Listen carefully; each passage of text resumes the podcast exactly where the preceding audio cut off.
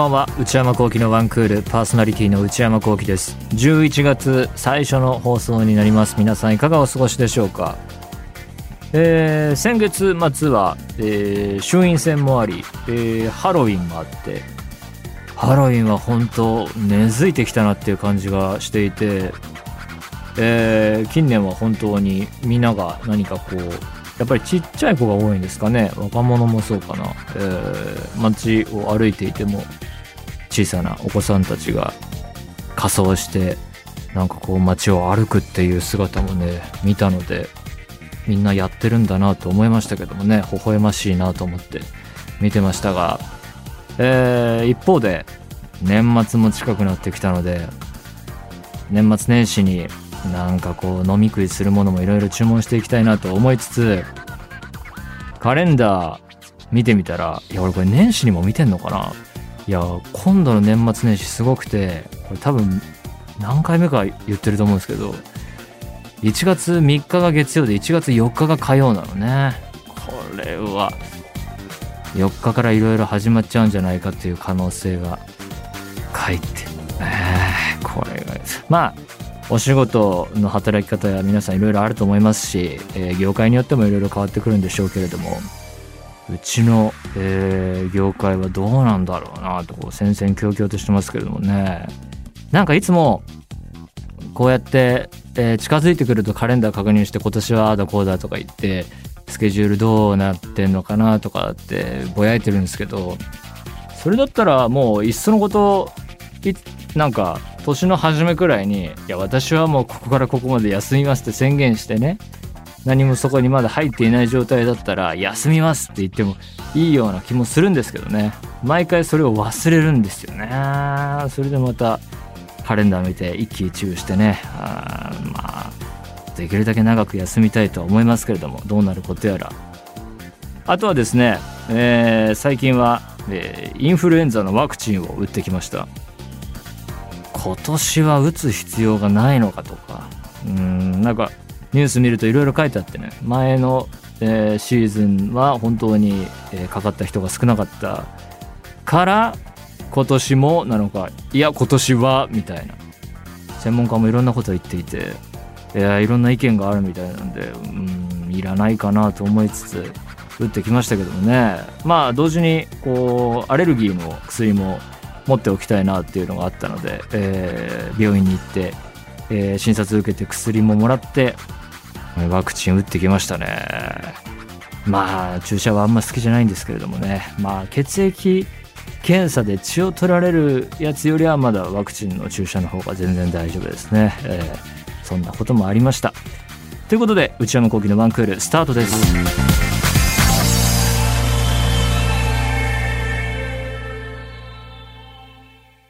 えー、それではお便りを紹介します。ラジオネーム、三井さんからいただきました。内山さん、スタッフの皆様、こんばんは。先日、カット11月号の内山さんインタビュー拝読しました。インタビューの中で音楽の話をされていて、徳丸修吾さんの名前が出てとても驚きました。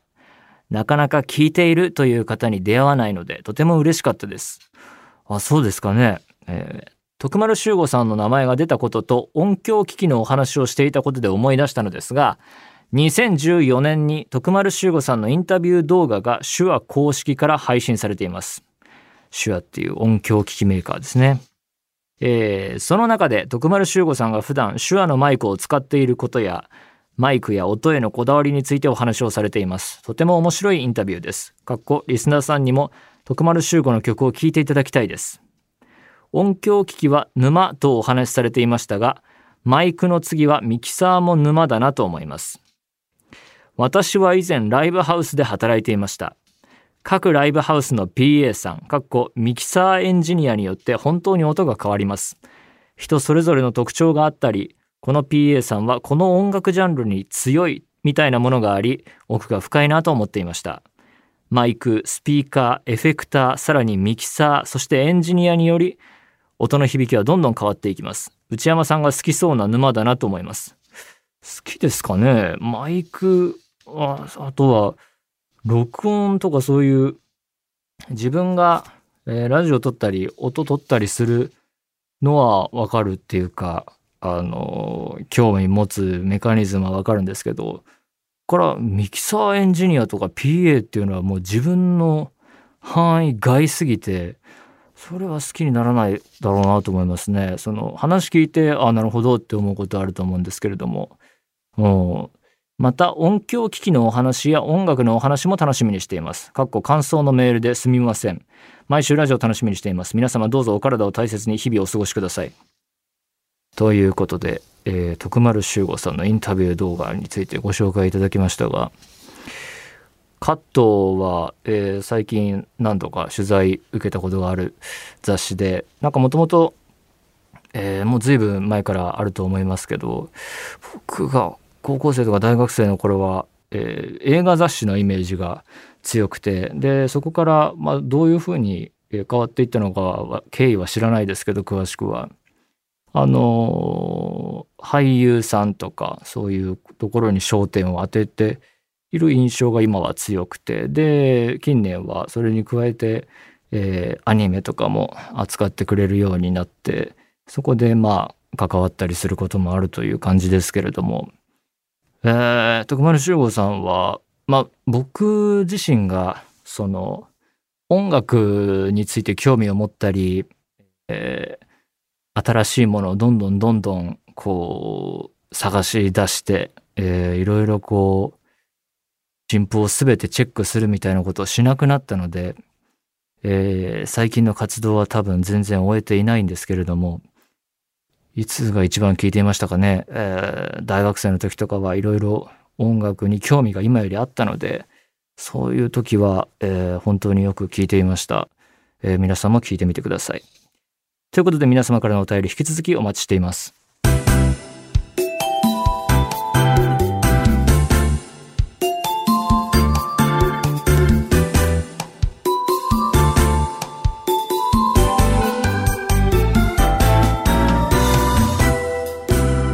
内山幸輝のワンクール。私はパリピ。ああ懐かしい。えー、知らないという方もいるかもしれません。このコーナーは「私はパリピだ!」という方からのパリピ報告を受け付けるコーナーです。えー、やっぱりコロナ禍になってからほとんどコーナー自体もやっていませんでした、まあ、パーティーというものがどんどんどんどんできなくなっていっていや今どういうふうにみんなが遊んでいるのかそんなところを伺うことができればなというところですけれどもさあ久々にメールを読んでいきましょう。ラジオネームはんぺんマンさんからいただきました。東京都23歳会社員。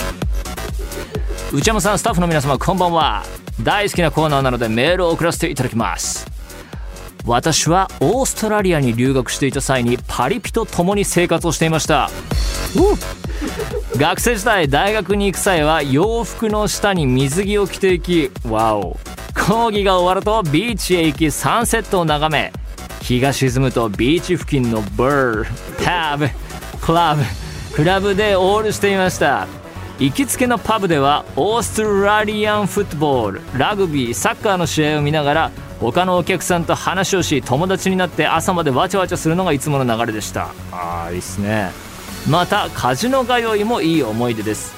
現地で知り合った友人がカジノにドハマりしていたのでウーバータクシーで夜な夜なカジノのあるホテルに向かいカジノに明け暮れ朝帰りすることも少なくありませんでした。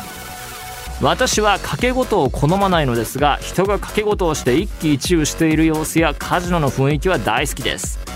学費1年分を回収できるほど儲けた友人もいればハマりすぎて計50万近く失った友人もいました。あら。手持ちの現金を全てかけた結果一文なしになった友人の代わりにタクシー代を出したことも何度かあります。カジノの楽しいところは実際のお金がチップに変わると人間の金銭感覚はまるでなくなるということです。大金が小さなチップに変わるともうみんな冷静さを失います。きらびやかな空間で大の大人がテーブルを囲いルーレットを真剣に眺める様はなかなか異様です。その様子を見ながら併設のラウンジやバーでマカロンやケーキを食べる時間は何とも言えない高揚感がありました。こう書くと遊んでばかりと思われそうですがカジノ狂いの友人もパブ仲間も留学生も現地学生もちゃんと勉強していました。クラブで踊り狂う姿と図書館で勉強する姿は同一人物とは思えません。だからこそこのはっちゃけられるパリピな時間はたまらなく開放感があります。私自身はパリピになれなかったのですがパリピたちはそんな私を仲間外れにすることなく飲み会や遊びに欠かさず誘ってくれました。また成績も優秀でしたし地震の際にも大丈夫だったと国内外から連絡をくれるような優しい人たちで私はパリピが大好きです。内山さんは DJ 経験があるとのことですがカジノを訪れた経験はありますか？入場自体は無料ですのであの独特な雰囲気をぜひ内山さんにも体感いただきたいです。これからも応援しています。ということで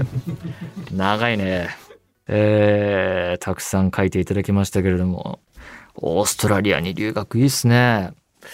俺もどっかでね仕事を全部放り出して海外行きたいなと思ってるんですよね。もうその時はもう全部置いていきますからもうキャラクターも誰かに引き継いでもらってるの全部やって そうなるとなったらもうなんだろうなこう戻ってきて安全策を取っておかずに全てを捨てていきたいですね。この役はもうそれぞれスタッフに任せますけれどももう保険をかけずに、えー、帰ってきたらこの仕事があるからいいかじゃなくてもう全部誰かに任せてどっか飛び出していきたいですね。ほうほう、往浪していたと。カジノ通いもいい思い出。カジノ、えー、訪れた経験ありますかと書いてありますけれども、えー、僕もオーストラリアに仕事で行った時にカジノ行きました。ホテルの近くにあって、経験者がその関係者の中にいたので、その人たちに教えてもらって、いろいろやりましたね。ブラックジャックが面白かったですね。で、ビギナーズラックでちょっとえー、当たっていいところまで行って、まあ、案の定落ちて、マイナスまで行って、で、プラマイゼロぐらいまでなんとか持ってって終わるみたいな感じでしたね。とにかく、この気持ちはわかります。でも、ハンペンマンさんは、こういうパリピな友達たちがいたのに、掛け事を好まず、雰囲気は大好きですっていうところでとどまったんだ。はあ、まあ、やりすぎは良くないけど、確かに楽しい気持ちはすごいわかりましたね。あの、かける、何かをかけるカジノであのゲームが始まった時の、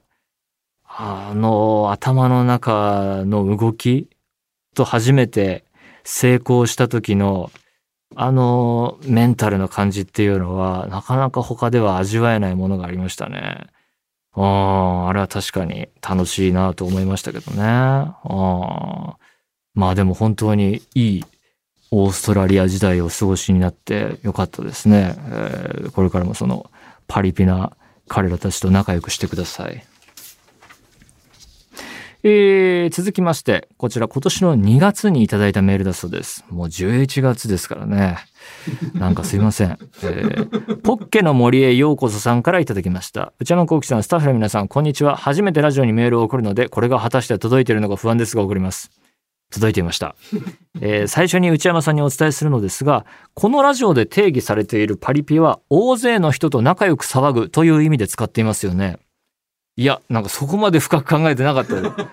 ななんかなんだっけ5周年の企画かなんかをやった時に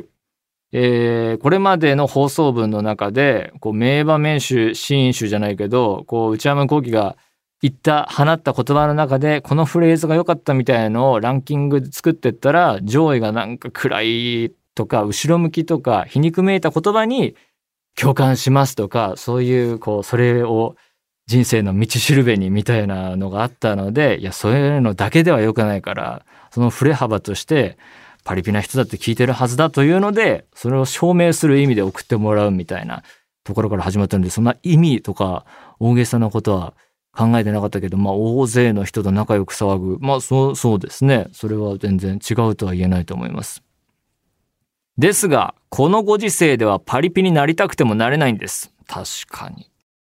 そこで、再度パリピと調べたところ、調べた。現在の10代は、テンションが上がって最高楽しいという時にパリピと言うそうです。本当かな？騙されてるんじゃないの？前置きが長くなりましたが、私もパリピー、この棒線がこうニョロニョロになってますね。パリピーとなったある日を紹介します。大学のサークル仲間が某ウイルスによって、まあ、コロナねコロナウイルスによって会えなくなってしまい考えたのがオンラインお泊まり in お布団各自自室にこもりパソコンとスマホとお菓子と酒を用意して準備完了 LINE 電話で計9人と通話しながらスマホゲームのアマングアスをプレイ。このゲームはクルーかっこ宇宙船員とインポスターかっこ詐欺師に分かれて戦う人狼ゲームです。嘘がど下手くそな私は役割が発表された瞬間にインポスターになっちゃったと言ってしまい友達に即吊るされました。全然ゲームのルールわかんないけど最悪なことをやったっていうのは伝わってきますけど言っちゃ人狼なんだから言っちゃいけないんでしょうね。即吊るされました。これを数回プレイした後逆カプ人狼というツイッターで話題になった遊びをアレンジして遊びました。この遊びについてはラジオで言うとあれなので伏せますそんなのある？ラジオで言えないような遊びとか大丈夫それ？えー、誰が人狼かと探して問い詰める時に下ネタが飛び交うのでこれが一番盛り上がるピークです。ごく楽しかったです。あら。深夜かっこほぼ朝まで続いた結果隣の部屋で寝ていた母に怒られてしまいましたがこんな状況下で会えなかった友達とたくさん笑って過ごせてマジパリピです。笑い。最後の大学生活が某ウイルスで散々でしたがこの状況が落ち着いたらまた内山さんのラジオにパリピエピソードを送ります。笑い。内山さんやスタッフの皆さんご注意くださいねということで現在の10代はテンションが上がってパリピというと、えー、大学のサークル仲間、オンラインお泊まりインお布団で、まあ、スマホゲームをプレイしたと。あまあ、それが楽しかったと。まあね、大学生活、いろいろこう学校行事とかもなかなか難しいということで、サークル活動は確かに影響を受けていて、えー、それに関してはあの大変な世代だなと思うんですけどサークルの話だけで言えば僕はほぼそれ参加してなかったですしだからといって何にも人生で悪影響を受けてないのでサークルだけ言ったらもうなくて大丈夫です。もう行かなくて全然 OK なくて大丈夫。まあねいろいろ影響は他にも出てるでしょうかそこはあれですけれどもそこは気にしなくていいかなと思いますということで、これからもやっていこうとは思っています。皆さんからのメール引き続きお待ちしています。以上、私はパリピでした。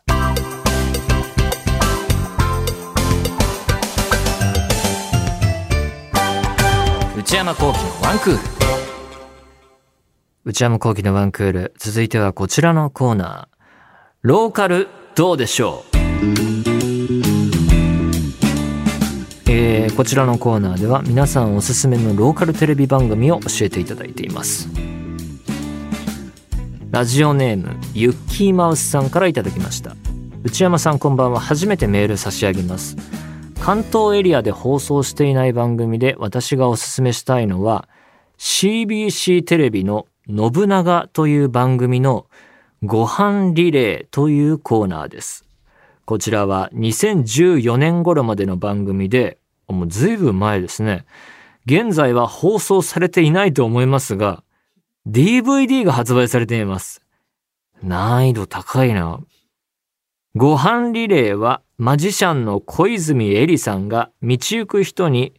昨日どこで何を食べましたかサラメシでこういう企画ありますね。昼ご飯、ランチ何食べましたかっていうのを聞くやつ。えー、昨日どこで何を食べましたか？と尋ね、同じ場所で同じメニューを食べるルールで、うん、名古屋名物3品を食べることができたらゴールという企画です。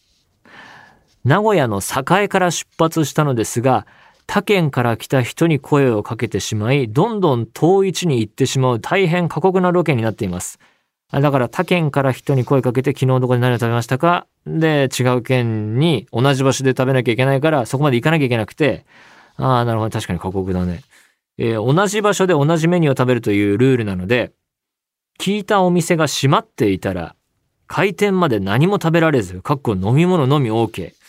あー、この企画今確かに難しいな。なんか、ひどいよね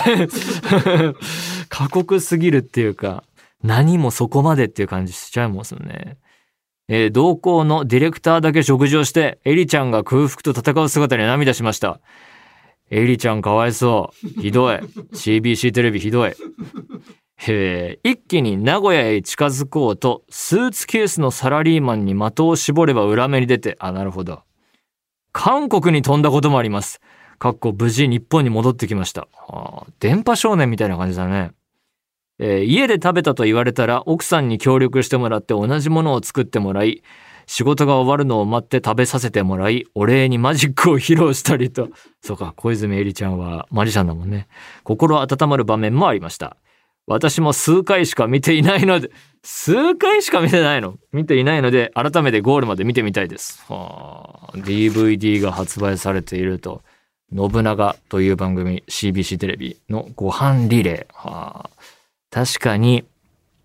ちょっとその、それだけ概要だけ聞くと、あっち行ったりこっち行ったり、で、こう、えー思わぬ展開があって、で、食べられないみたいなこともあって、面白そうではありますけど、なんでしょうね。こう2021年の視線っていうんですかね。この同じ場所で同じメニューを食べる。聞いたお店が閉まっていたら開店まで何も食べられず、飲み物のみ OK。同行のディレクターだけ食事。エリちゃんが空腹と戦う姿。別に空腹と戦わんでもいいでしょ、バラエティでっていう感じがもうしちゃいますね。なんか、時代もちょっと感じるし。でもまあ面白いんだろうなと思いますけど、はい。じゃあちょっとタイトルだけ控えて調べてみようと思います。愛知県、ラジオネーム、1号さん、19歳の方。内山さん、スタッフの皆さん、こんばんは。新コーナーのお話を聞き、ぴったりな番組を思い出したので、地元静岡の番組を紹介します。ズン飯尾のペコリーノです。こちらは静岡第一テレビ、かっこ第一 TV で、毎週月曜から金曜、夕方4時50分から放送されている、丸ごとという番組の大人気コーナーです。帯番組の1コーナー、丸、えー、ズンイオのペコリーノ。忍法、メガネ残しなどでおなじみ、ズンの飯尾和樹さんが、静岡ローカルの魅力を紹介するお散歩バラエティで、なんと今はシーズン5です。なんとっていうのはちょっとわかんないですけどね、そのニュアンスが。番組のコーナーなので1回7分ほどです。あ、確かに。あの、俺、あれ見ましたよ。あのーここで紹介してもらった買いこと。あの、物々交換するやつ。ネットで上がってて、あ、そのオフィシャルな形でね。ただその画質がすごい落とされてて、480p みたいな感じの 画質で、まあまあいろんな事情あるんだろうけど、確かになんだろうな、その場所に住んでる人とかだと、ああ、そこか、みたいのもあるだろうし、まあこの、そこから離れた東京に住んでる人の目線から見ても、なんかその、日々やってたら見ちゃうんだろうなっていう魅力は伝わってきましたね。えーと、どこまで読んだっけ？えー、1回7分ほど。なんとなく見続けてしまう面白さが魅力の一つだと思います。そうなんだよね。なんか、一回一回が面白すぎるっていうのもすごい素晴らしいことなんだけど、この番組があったわけじゃないですけど、外れ回があってもいいんですよね。多分こういうのって。このレギュラー番組ならではの、こういろいろこう波があった方が、なんとなく見続けるっていうのはね、この後々それが回収されていくっていう感じもあるし。えーこちらは Hulu で配信されています。アドレス載せていただいて。飯尾さんの独特な世界観と静岡県民ののんびりとした雰囲気がマッチしているのか、帰省するとつい見てしまいます。静岡の方はのんびりしてるんですかね知らなかった。毎回、開始30秒でクスッと笑えて癒しの時間です。結構ハードル上げてきましたね。お時間ある時にぜひご覧ください。はい。タイトルメモしておきます。ズン飯尾のペコリーノ。静岡の番組。はあ、静岡？でも、その静岡ローカルの魅力をどう紹介するのか。まあ、ただ街歩き系なのかな。で、気になった場所とか、お店とかに入ってみて、なんか食べたりするんですかね。それが、いろいろ、なんかまあ、いろんな番組にやってるフォーマットだとは思うんですけど、まあ、シーズン 5? なんとというぐらいのシーズン5まで行く何か他との違いがあるのか、ちょっと気になります。ということで、えーこれからもよろしくお願いします。引き続き皆さんおすすめのローカルテレビ番組教えてください。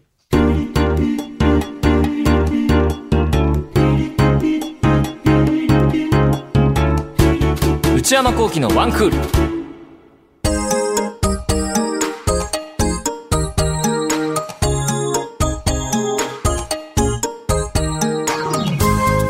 内山幸輝のワンクール。そろそろお別れのお時間です。今週は、えー、久々にスタジオに戻ってきまして文化放送のスタジオで収録しました。喋りにくかったですね。なんか毎回、えっ、ー、と、リモートになったらリモートでいろいろなメリット、デメリットがあって、えー、それに慣れていくとまた整うんですけど、